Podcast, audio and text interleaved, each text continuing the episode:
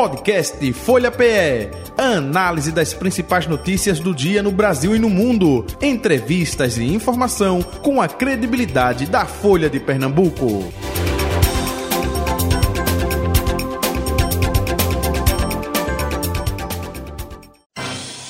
Folha Política. Bem, nosso convidado de hoje, o prefeito de São Lourenço da Mata, Vinícius Labanca, com a gente a partir de agora. Prefeito, muito bom dia, prazer revê-lo, seja bem-vindo, tudo bom? Bom, feliz mais uma vez estar aqui pelo convite, dar um abraço em todos os ouvintes e aqueles que estão nos assistindo pelo YouTube, a você, Jota, a querida Betânia, a todos os companheiros que fazem parte da parte técnica aqui da rádio, e dizer que estamos muito felizes em estar aqui para a gente poder prestar um pouco conta da nossa gestão lá em São Lourenço e também falar sobre política em geral. Estou aqui à disposição para que a gente faça um bate-papo nessa próxima meia hora e que a gente possa aí fazer um bom momento nesse final de ano. Perfeito. Retrospectiva 2023. Betânia Santana, colunista de política da Folha de Pernambuco, bom dia. Oi, Jota, bom dia. Viu meu brinco novo? É, né? Eu não vi não, mas o Denis falou, aí eu fui olhar, né? Ó, eu gostei dessa conversa aí, desse puxado do prefeito que disse, estamos aqui para falar também, além de, de retrospectiva e perspectivas, sobretudo de política. Isso, é. e sem esperar para 2024, né? Sem esperar. Prefeito Vinícius Labanca, até aproveitando, vamos fazer sim uma retrospectiva do seu governo aqui neste ano de 2023. Fecha o ano é, no azul ou no vermelho? Fecha não, o é, ano... não, é, não é cor partidária, não. Viu? Não, não. Fecha, fecha o ano com as contas equilibradas. Uhum. A gente está 36 meses consecutivos pagando dentro do mês. Eu acho que é a única prefeitura do Brasil a conseguir isso, com os três décimos terceiros em dias e os funcionários que recebem até o décimo quarto, todos cumprindo como efetivos. Eu não conheço ainda outra prefeitura do Brasil que conseguiu fazer isso. E, lógico, num ano muito difícil, né? com as arrecadações caindo de CMS, FPM. São Lourenço praticamente vive de FPM e de CMS. Quer dizer, a gente teve um baque muito grande.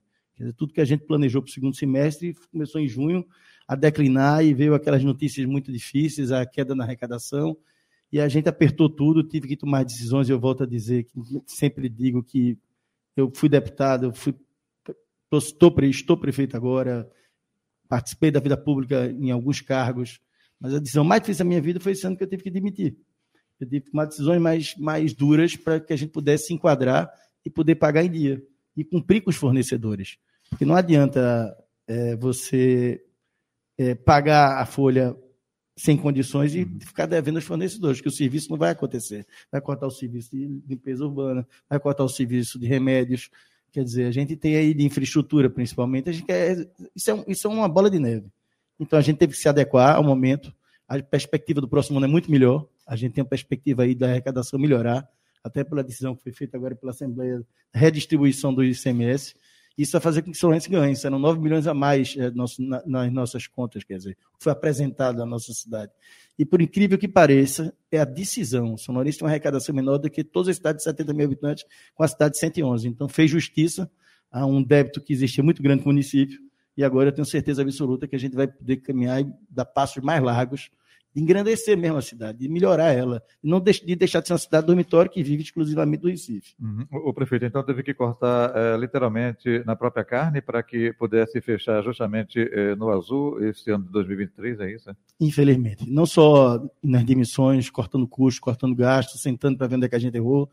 Por incrível que pareça, eu nunca, desde o início da gestão, sempre fui muito rígido em relação às contas públicas. Quem acompanha o nosso mandato, desde quando a gente assumiu, sempre foi muito rigidez, a gente nunca gastou acima do que a gente podia, a gente nunca fez dívida que a gente não pudesse pagar, fornecedor recebia em dia. Então, quer dizer, quando veio essa crise, foi que a gente começou a ter dificuldade de cumprir dentro do, do, do programado. Mas, assim, como a gente tinha sempre um muito bom ambiente com os fornecedores, a gente conseguiu passar por esse momento. Agora, no final do ano, a gente deve praticamente quitar todo mundo e a gente vai entrar em 2024 se der tudo certo, com as contas equilibradas novamente e com a perspectiva, volto a dizer, de ter um 2024 muito melhor. Demitiu quantos, prefeito? A gente teve que, na educação, dar um se adequado, quer dizer, a gente teve que cortar professores, cortar, é, diminuir a questão de funcionários na educação. Na saúde, eu tive que recuar em quase 300 mil reais de folha por mês. Quer dizer, a gente teve um corte aí ao ano que vai dar em torno de 6 milhões de reais. Nas, os temporários, nas são os temporários. Também temporário, readaptamos, mudamos alguns conceitos, diminuímos um, um tempo de, de prestação de serviço, quer dizer, a gente teve que se readequar. Não, teve, não tinha como, assim, desde o início de março, a gente já sabia que poderia acontecer. Em junho começou, junho, julho, agosto, a gente passou os três meses que houve depois a recomposição desse FPM perdido, mas não do ICMS, que Pernambuco já havia antecipado no ano passado. Então a gente teve que tomar essas decisões. E em, em outubro não teve, não teve o que fazer, tivemos que fazer o corte e tivemos que adaptar a prefeitura por inteiro, em todos os sentidos, inclusive na prestação de serviço. Então, hoje o senhor diz assim, é, que, que para gerir uma prefeitura não depende são Lourenço, especialmente, que depende muito do, do FPM, mas não depende só disso, né, prefeito? É preciso ser gestor, é preciso administrar, cortar gastos, cortar o não essencial, né? A gente tem que ter uma, uma. Eu sempre digo que tem uma linha, né? Você não pode passar dessa linha. Você só pode aceitar o custo prefeitura até essa linha. Mesmo com todos os planejamentos que a gente faz, de um ano para o outro, mesmo imaginando que entre em crise, você nunca espera uma, uma queda abrupta como foi do FPM ou do ICMS. Então, essa queda para uma cidade como São Lourenço, que vive especificamente disso, ou de emendas parlamentares, que é o que nos sustenta, que eu sempre digo que São Lourenço só sobrevive hoje por causa da força política. São os deputados federais que confiam na gestão, deputados estaduais que alocam recursos para que a gente possa trabalhar. Então, a gente nunca passou dessa linha. Então, quando vem uma crise como essa veio, a gente consegue se segurar, porque a gente nunca ultrapassou que eu acho que não, isso eu aprendi muito com meu pai. O pai foi prefeito quatro vezes de São Lourenço, então eu via muito ele me dizer isso. Cuidado, porque do mesmo jeito que você está bem hoje, a prefeitura está bem hoje financeiramente, a qualquer momento o país pode mudar e guinar para baixo. Então eu tinha sempre esse cuidado, sempre mantive uma folha aplicada no banco, porque sabia que a qualquer momento a gente podia, poderia precisar, e a única coisa que eu acredito é não atrasar a folha, atrasando a folha você compromete o comércio como inteiro, o ambiente do município muda, a prefeitura tem mais de 4 mil funcionários, então a gente sempre teve isso. A crise veio, eu peguei esse montante que a gente tinha guardado e aplicado e tive que utilizar. Agora vamos ter que repor para que a gente volte para aquele momento de tranquilidade e de, de poder caso aconteça alguma coisa, que eu não acredito que para o ano isso aconteça, acho que a gente tem realmente um respaldo aí de um certo recurso para que a gente não passe por dificuldade. A, a MUP, que é a Associação Municipalista né, de Pernambuco, ela lançou no ano no mês passado, acho que em meio de novembro, mais ou menos, a proposta de que as prefeituras recorressem ao decreto de calamidade financeira.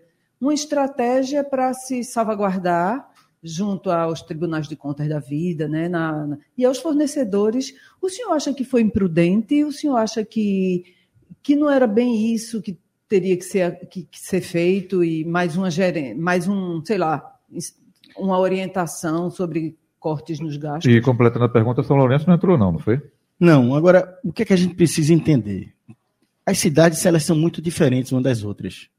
Você pega uma cidade como Goiânia, por exemplo, que ela tem uma população menor do que São Lourenço, e ela arrecada de ICMS 4, 4 mil vezes o que São Lourenço arrecada. Quer dizer, ela arrecada 400 milhões, quer dizer, 400 vezes o que São Lourenço arrecada. Isso por 40 do vezes. Polo, é, do polo é, por causa do polo. Então, nessa redistribuição, as cidades, tem umas que recebem muito e outras que recebem muito poucos. Agora vai dar uma amenizada nessa situação. Então é muito difícil você opinar sobre a situação de cada município, como cada um reage. Então eu fico assim, sem poder me envolver na, na parte financeira ou de como cada prefeito agiu, porque realmente foram, foram meses muito difíceis. Eu acompanhei isso durante, principalmente a gente tem um chat dos prefeitos de São Lourenço, e a gente acompanhava, se a gente estava num momento de dificuldade, se eu sei o que eu passei nesse último ano, eu imaginava os pequenos prefeituras. Então, não dá para julgar o que foi certo. Eu acho que a MUP ela faz tudo com muita discussão, com muito debate. Eu quero aqui dizer que a presidente Márcia teve uma grande sensibilidade nesse, nesse projeto do ICMS. É, fez aí uma, uma, um acordo que foi importante para todo o estado de Pernambuco. A gente vai dividir riqueza, vai diminuir as desigualdades entre, entre os municípios, mas é muito difícil você, você se colocar na posição do outro quando você não conhece a realidade do município. Eu conheço a de São Lourenço. Quer dizer, eu não poderia entrar em calamidade naquele momento sabendo que era um momento passageiro e que eu ia conseguir honrar com a folha.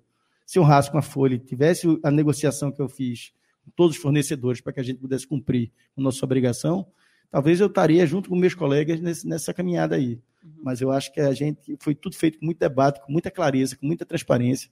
Vi agora que a Assembleia colocou, inclusive, para o próximo ano, para fevereiro, para votar esse decreto. Acho que daqui para lá muita coisa vai acontecer. Nós vamos acompanhar os momentos. Alguns prefeitos vão sair de calamidade, outros vão entrar.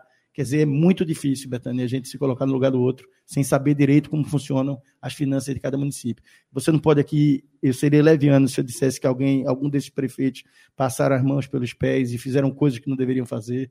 Eu acho que realmente, quando vem a crise você não está esperando, muita gente se surpreende e não sabe como fazer. Quer dizer, você vinha com a prefeitura toda organizadazinha com aquele pagamento certinho, você aumentando o serviço, você melhorando as condições. De repente, corta 30% que você arrecada em junho, 30% que você arrecada em julho, 30% que você arrecada em, em, em agosto, quer dizer, você perdeu quase 100% uma arrecadação sua. Então, não dá. Acho que, que todos aqueles que entraram, entraram por algum motivo. Acho que daqui para fevereiro pode ser que aconteça deles recuarem, porque deve, vai haver um ambiente melhor. Se já nessa divisão de CMS é, a grande maioria dos municípios vai ter uma melhora é, considerável. É, os cinco municípios maiores que recebiam ICMS, Pojuca, Goiânia, Jaboatão, Recife e... Olinda? Não, e... Vitória também entrou. Eu acho que era...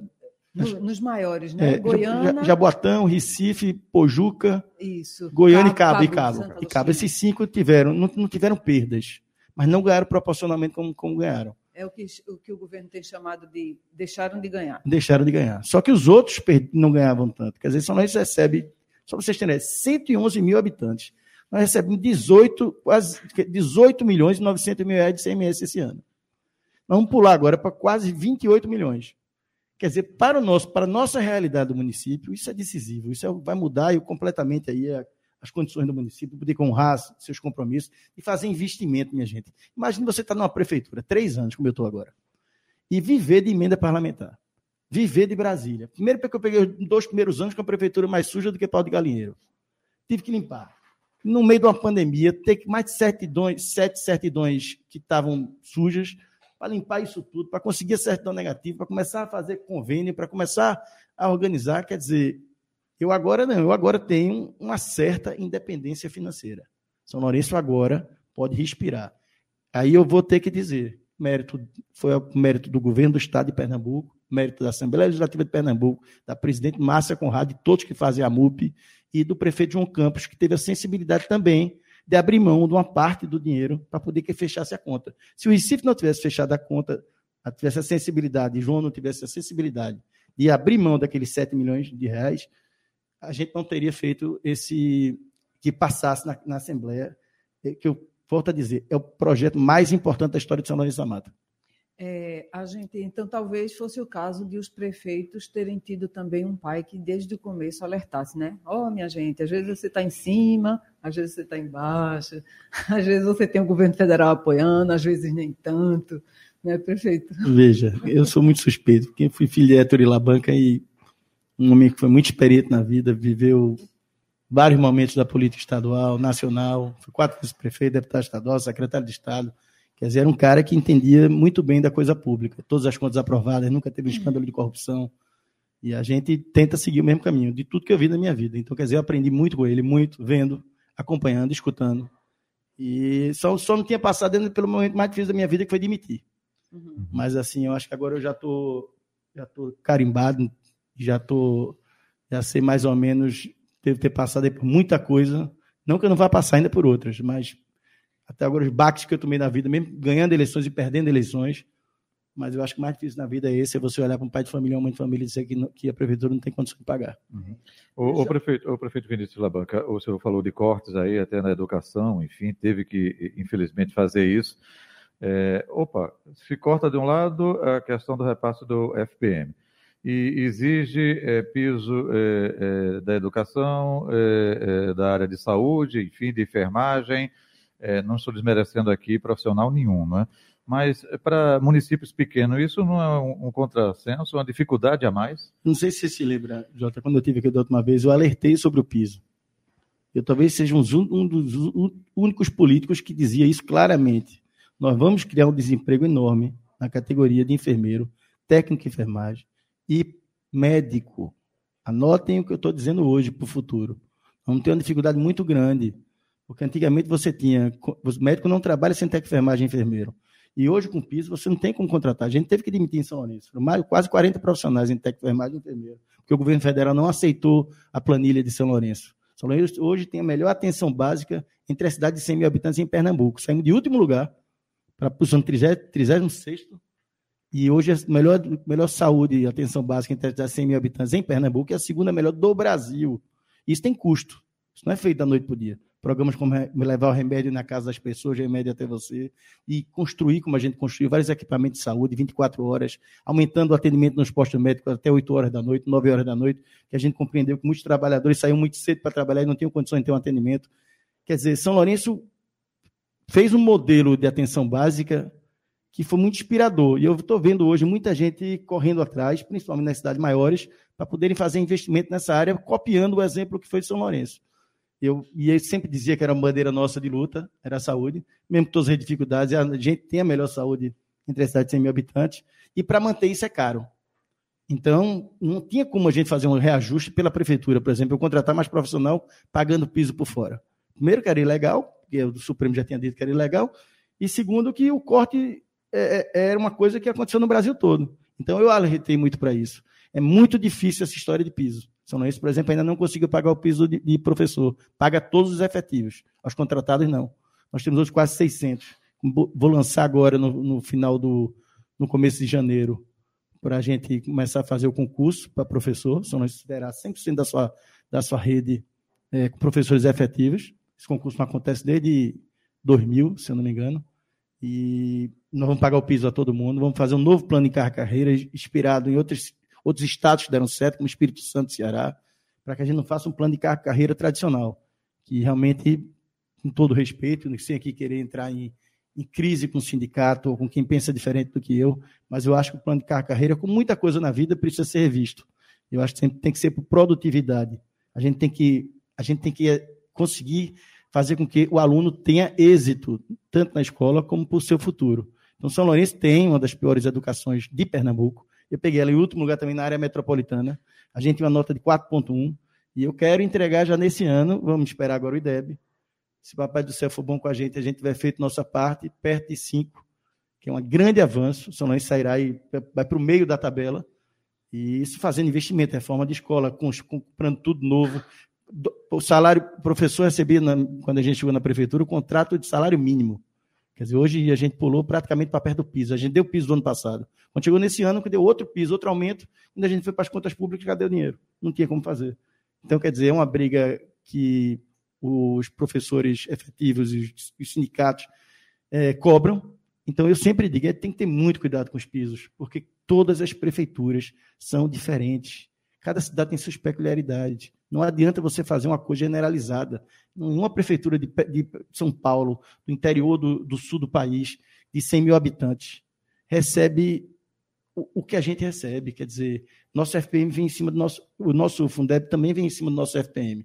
Quer dizer, é muito difícil e muito preocupante quando começa a se discutir piso, quando começa a se não entender como funcionam as prefeituras. Então a gente vai ter colapsos, como estão acontecendo aqui, principalmente no norte e nordeste do país, são as, são as regiões que mais sofrem com, com esses pisos. Não, e volto a dizer, só desculpe, não estou dizendo que as pessoas não mereçam receber salários mais altos, ou salários justos, ou o que é justo. Eu não estou aqui para dizer o que é justo e o que não é. Eu estou aqui como gestor, dizendo quanto a prefeitura arrecada e quanto ela pode gastar. Por mim, pagasse a todo mundo aí milhões que pudesse pagar. Meu papel aqui não é de dizer que ninguém deva receber, o que é maior, o que é menor, o que é justo, ou, o que é injusto. Meu papel é que dizer, ó, a prefeitura arrecada tanto, se for para o piso e tanto, ela não tem como pagar, e não tem nem onde tirar o dinheiro. Que é o que está acontecendo agora com o governo federal, que ele manda, ele manda uh, é, o complemento do piso dos técnicos de enfermagem de enfermeiro, e sempre com, renovando é, esse repasse. Quer dizer, mais três meses garantidos, mais três meses garantidos, e quando não tiver mais três meses garantidos, faz como? Então, a gente tem que ter um pouco cuidado com isso. Digo e repito, disse da última vez, estive aqui, digo novamente, tem que ter coragem de dizer que se você quer, como eu, que acho que a prefeitura não tem que proteger os empregos, e você não vai proteger emprego fazendo com que pague mais do que tenha condições as prefeituras. E não volto a dizer, não é o que eu estou dizendo que ninguém não mereça receber mais. Essa, essa planilha que a prefeitura fez e apresentou ao governo federal foi recusada, né? É, era com base, era antes da criação do piso, era com base no que a prefeitura poderia pagar sozinha e com uma parte de repasse já, como foi? Não, é assim, ele, o que é, São Luís tem um hospital, né? Que é um hospital referência à maternidade. Isso. Lá vão nascer esse ano mais de 1.200 crianças na área metropolitana e de Pernambuco. É um hospital, inclusive, muito lindo que a gente tem lá. Muito bem tratado, com muito carinho, muito amor. E a gente tem uma, uma estrutura de saúde muito organizada. Todos os bairros de São Lourenço praticamente têm um posto médico. E os que não têm, a gente está fazendo. Já entregamos vários. Inclusive na zona rural, uma UPinha, 24 horas, que era uma promessa minha quando eu era deputado em 2014, e que eu botei, além, coloquei o dinheiro como deputado e executei como prefeito para você ver como demoram as coisas no Brasil. Mas a gente entregou já no, quase no, no meio do segundo ano, funciona muito bem. Então a gente mostrou ao governo federal quantos enfermeiros e técnicos enfermagem nós tínhamos. O governo federal mandou uma, uma resposta dizendo que, que, o nosso time, é, é, nós tínhamos mais do que precisávamos. Então a gente ia ter que cortar. Ou então ele não iria repassar o dinheiro. Quando a gente viu, era obrigado a pagar e a prefeitura não tinha condições de pagar mais do que vinha pagando. Então ele foi para o corte. Então, quer dizer, é um perigo. Você for ver a iniciativa privada, está admitindo. Então, isso. E não está admitindo. Veja, o Supremo diz: a coisa pública tem que pagar o piso. A iniciativa privada não. Mas mesmo assim, está indo para os cortes. Porque isso é, uma, isso é, uma, coisa, uma bola de neve vai acontecer e vai chegar, vai culminar no médico, infelizmente, e, e também no serviço, né? na hora que você diminui o número de profissionais, você piora o serviço. Isso é automático, não tem nem como, como, como fazer. Então tem que ter cuidado. O piso é importante, porque o mais importante do país é o salário mínimo. A partir daí, tudo tem que se equilibrar em cima dele. Que você tem uma base de controle.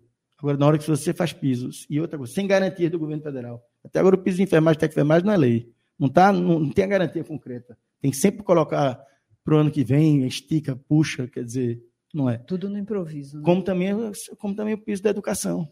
Quer dizer, quantos não pagam? Isso mesmo não tem condição de pagar. Se tivesse condição de pagar, tinha quebrado, não pagava ninguém. Então, e a, e a justiça já disse não é, não é obrigada a fazer. Chega um monte de gente, vai para Brasília, acha bonito, faz um movimento. A gente não estou dizendo aqui que não, não é justo o pagamento, não, do aumento do piso, de aumentar todos os anos, não. Eu só estou dizendo tem prefeituras como a nossa, que ter, não tinha condições de pagar. Porque se tivesse, eu era o primeiro a pagar. Até porque esse dinheiro não é meu, não. E eu sou passageiro, eu vou passar para essa prefeitura. Agora, o que eu não posso é fazer loucura. Se amanhã, por exemplo, e falta um ano de governo, ano que vem tem eleição, eu pegue agora e pague o a todo mundo, dê um abono, melhore o plano de carreira, organize tudo só por causa da eleição e depois. Quem sustenta, né? Como é que faz? Vai entrar em colapso, não tem que não tem outro. Eu não sou responsável de, de deixar problemas para o futuro. Então, eu, eu, eu, eu, é assim que eu penso. É, sou passageiro, vou passar para essa prefeitura, e quando eu passar, eu quero olhar para trás e dizer que fiz o que tem que fazer pela cidade. Não foi por A ou por B. Então, tive que enfrentar, enfrentei momentos difíceis em relação a isso, e vou continuar enfrentando com a verdade. Porque eu acho que se eu não estivesse dizendo a verdade sobre as condições financeiras de São Lourenço, o próprio sindicato já teria feito outras coisas muito piores, os professores se juntado. Então, eu não tenho, eu não tenho força para isso. A gente tem que mostrar as contas. E se tiver alguém que tem mais capacidade do sindicato, do sindicato dos professores que tomar conta do Fundeb, que venha, que não tem problema nenhum, que esse dinheiro não é da prefeitura mesmo, é para pagar, é pagar os funcionários. E pode deixar um problema até para o senhor mesmo, né? para um futuro recente, que as eleições são no próximo ano, como o senhor lembrou aqui, e o senhor é candidato à reeleição, né, prefeito? Eu sou candidato à reeleição por dois motivos. Porque acredito que a gente pegou a prefeitura num momento dificílimo, que foi durante a pandemia. Depois eu tive que aprender a vacinar, ninguém me ensinou. Ninguém me ensinou. Ninguém me disse assim, ó, tu vai vacinar mais de 95 mil pessoas com a primeira dose. Foi o que o São Lourenço fez. Então, nós, com o nosso grupo de trabalho em São Lourenço, conseguimos fazer uma grande vacinação. Depois disso, quando a gente achou que tinha passado pelo momento mais difícil, que era o ano 2021, no início de 2022, pandemia. Depois da pandemia, São Lourenço foi assolado por chuvas que não aconteceu desde 90 na cidade. Então, arrasou tudo. Quer dizer, o ano 2022, com toda dificuldade do mundo de novo, e a gente ainda pegar, como pegamos a eleição. Foi eleição e chuva, quer dizer, outro ano perdido. Agora, em 2023, que eu achei que a gente, com a casa arrumada, com, a, com nada consta da prefeitura, quer dizer, a gente não deve a ninguém, a prefeitura está toda organizada, com todas as, com todas as Burocracias em dia são os papéis que dizem que a prefeitura está limpa. A gente pode, a gente poderia ter feito mais. E a gente vai assolado por outra crise agora financeira. Então a gente, a gente tem muita coisa acontecendo, muita emenda que está chegando. Então eu acho que esses próximos anos eu tenho mais condições de fazer. Estou mais experiente e mais preparado. Então acho que experiência e dever cumprido ter arrumado a prefeitura nos primeiros quatro anos, que era grande coisa. Eu só dizia isso durante a campanha. Vamos arrumar a prefeitura, vamos arrumar a casa, para depois chegar junto das pessoas. Então, 24 vai ser um ano bem decisivo desse mandato que pareceu infinito, né? Porque tanto problema, tanto Foi. arrasta para cá, arrasta para lá, que 24 vai ser um ano bem consolidador desse seu mandato, né? Eu acho. Eu acho que 24 tem tem a gente vai ter um período aí que deve acontecer muita coisa. Depois entra no período eleitoral. Uhum. Eu acho que a eleição em si ela tem que se basear sobre o que foi o nosso governo. A pessoa vai dizer se aceita, se, se aceita ou não. É, quem, quem não gostou do governo deve procurar um outro candidato. Quem, quem gostou do jeito que a gente governou deve nos acompanhar na eleição. Eu penso muito que é assim. Hoje em dia eu não acredito mais em votar num candidato que gosta. Existe, lógico, uma parcela da população que tem idolatria por, por alguns políticos. Outros não. Outro, a grande maioria da população vai, vai dizer se você aprova ou não o governo. E nessa aprova ou não é que eu acredito que a gente tem condições de renovar esse governo. Vamos trabalhar para isso, mantendo, volto a dizer, a responsabilidade e as contas em dia, dizendo a verdade. Uhum. Acho que tem gente que gosta de mim, assim e tem gente que não gosta, e faz parte da vida, ninguém é obrigado a gostar do outro. Até, até aproveitando, desculpe interrompê-lo, é, prefeito Vinícius Labanca, é, o senhor tomou medidas até antipopulares, né, com demissão, um ano antes de tentar uma reeleição, né? E isso pode servir de mote justamente para adversários seus lá em São Lourenço, né? É, é como o senhor vislumbra justamente é, é, é, com esse pensamento de falar a verdade, mostrar a realidade da prefeitura, é isso? Não, eu acho que, veja, no meu, o que, como é que eu penso? Eu penso que a prefeitura como um todo. É como você chega, São Luís é uma cidade de 111 mil habitantes, ela é gigantesca, 70, mais de 70% dela é zona rural. Então, não é só essa ação, nós tivemos dezenas de outras ações muito boas, programas inéditos foram feitos em São Lourenço. Ontem mesmo nós distribuímos 3.500 cestas básicas, um programa de cesta básica que ninguém tem em Pernambuco. Ontem receberam panetone e o frango para poder ser família de extrema pobreza, com visita de de assistência social na casa para aprovar um programa lindo, lindo da cesta básica herdado do meu pai, que a gente retomou. Quer dizer, a gente fez o Pavimentando Sonhos, que foi chegar em lugares onde ninguém nunca chegou, fazendo beco, ruelas, pavimentando bairros inteiros de baixa renda, assim, de, de extrema vulnerabilidade. Quer dizer, a gente fez um governo muito, muito carinhoso e muito organizado. Então, não acho que vai ser essa decisão que eu fui obrigado a tomar, que vai poder é, mexer no julgamento das pessoas. Uhum. Eu acredito que hoje o eleitor ele decide o seu caminho. Não é a eleição, não é dinheiro, como se foi algum tempo atrás na política. Eu acho que a rede social hoje mostra o dia a dia da pessoa, acompanha. Eu acho que você tem que fazer a coisa do jeito correto. Eu acho que o não teve um problema de corrupção, uma denúncia feita no Ministério Público, um problema no Tribunal de Contas, que já minha conta é 2021 aprovada, minha conta 2022 também indicada pra, pela aprovação. Então, assim, não é que não possa não acontecer, pode acontecer, até porque eu não tenho como mandar 4 mil pessoas. Agora, eu acho que você tem que trabalhar para que não aconteça. É diferente o caminho. Você vai trabalhar como eu trabalho todos os dias, acordo cedo, para poder que a coisa dê certo. Eu, eu tomo conta de tudo, desde o cabo que está limpando a rua, a troca de lâmpada. São Lourenço é a primeira cidade, a única, se eu não me engano, a ser 100% em LED, entre a cidade de 100 mil habitantes. Estou vendo todo mundo agora colocando LED, quer dizer, São Lourenço, desde o do, final do ano 2022, está 100% em LED. Quer dizer, isso é fruto de trabalho, de coragem, de decisão de fazer, de enfrentar. Porque para fazer isso você tem que arranjar dinheiro. É, arranjar dinheiro é, onde? E é inclusive um ponto do, do projeto Juntos pela Segurança, né? Que é a iluminação, que é um dos caminhos para que, que eu já faço um apelo aqui, que, por exemplo, a gente tem uma área que foi roubada agora, que é perto da Arena Pernambuco, na chamada Radial Copa, em cima do viaduto, que foi roubado todo, levaram tudo, 100%. Custa um milhão e meio para fazer, só nós não tem dinheiro. E eu faço aqui um apelo ao governo do Estado, para que a gente possa é, que ele possa nos ajudar nisso aí, nesse programa Juntos Pernambuco, é o que a gente precisa, que é essa, essa iluminação pública. E porque só não tem. Não, a gente, eu, eu, fui a público há uns dois ou três meses atrás, porque tinham roubado em outro lugar, em outra estrada, chamada Estrada da Monguba, tinham levado também a iluminação. e eu disse, ó, vou dar do meu bolso aí uma, uma premiação para quem me disser quem são os caras. Não, não tinha dito isso antes, mas foi achado, quer dizer, pararam de roubar em São Lourenço, há três meses não roubam, não estou aqui querendo desafiar ninguém, mas acho que o caminho é esse, você vai ter que enfrentar. Eu não aguento, uma prefeitura não aguenta mais. A gente botar, ajeitar, montar, e o cara vai lá e rouba. Não tem condição. Porque é mais barato, porque troca uma pedra de crack, porque. E, e isso vai na cidade toda. Então eu faço alguns apelos, acho que é importante para a segurança pública. Muita gente transita naquela Radial Copa e passa e a Prefeitura de São Lourenço não tem dinheiro para fazer isso no milhão e meio. Porque tudo que a gente tem para fazer, a gente fez. Agora não dá para ficar sendo roubado. Então, assim, quando você fala em segurança pública, por exemplo, são Lourenço vem sofrendo demais, muito. Tudo isso que aconteceu agora em Camaragibe, por exemplo, trocou-se agora o, comandante do batalhão, foi feito busca e apreensão, uma quantidade enorme de, de, de PMs disso, nesse, no 20 batalhão que fica em São Lourenço. Quer dizer, a gente está tendo um homicídio praticamente por semana lá. Cidades vizinhas, né? Aí Cidade vizinha, quer dizer, todo batalhão está inseguro. É um momento dificílimo de tratamento. Acho que o governo tem que ter mais sensibilidade para ver como é que vai tratar. Não estou dizendo que Veja, existiu aquele momento de extrema tristeza absoluta sobre tudo que aconteceu. Violência de. Eu sou contra qualquer tipo de violência. Mas tem que ter sensibilidade agora para entender. Agora, o outro tem que também resolver o problema. Ontem eu acordo, o médico que ia para a Matriz da Luz, que é onde fica essa UPinha, doutor Sérgio, foi, teve um atentado que foi um roubo e levou dois tiros no carro dele. Graças a Deus ele está bem, muito abalado. E eu fico me perguntando qual é o médico que vai querer ir trabalhar em Matriz da Luz, que fica a 8 quilômetros de São Lourenço. É a área dizer, rural, né? É zona rural, tem uma estrada feita, inclusive está com peça ao governo do estado que faça o recapeamento, que também precisa, como todas as estradas de Pernambuco estão precisando. Já se um ano, e espero que ela tenha organizado a casa para agora em 2024 ela possa tirar do papel, e espero que São Lourenço esteja incluído nisso aí, na estrada de Matriz da Luz. Tem uma estrada de Matriz da Luz para Lages, já foi iniciada e durante agora o governo atual foi paralisada a obra.